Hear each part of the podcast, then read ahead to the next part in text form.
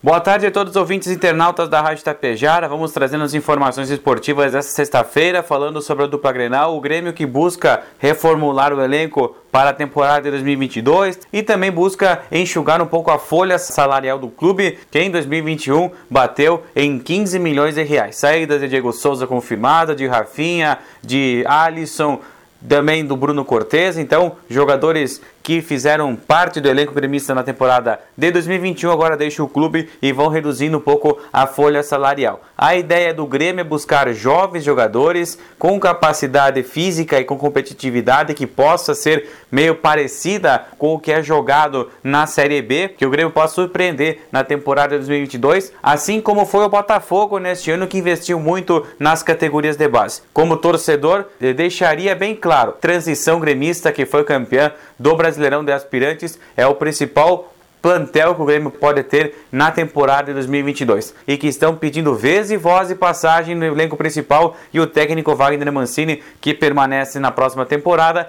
tem que olhar com bons olhos esses jogadores. Já pelo lado do Internacional, o Colorado busca um novo comandante para a Casa Mata Colorada no ano de 2022 e uma das alternativas que o Inter também busca no mercado é o ex-treinador do Atlético Paranaense, o português Antônio Oliveira.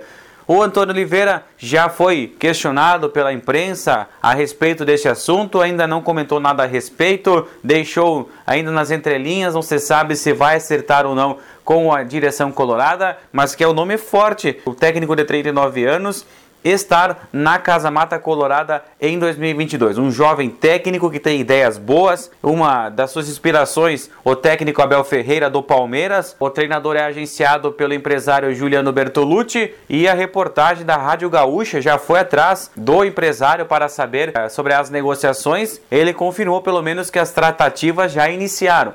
Resta saber então para os próximos dias e quem sabe fechar um treinador já para o começo da temporada seria um acerto e tanto para o Internacional. D'Alessandro possivelmente retornando ao Internacional, então é mais um nome experiente que sabe como é comandar o vestiário também. O ex-capitão colorado então pode retornar também para o Internacional para a alegria do torcedor colorado.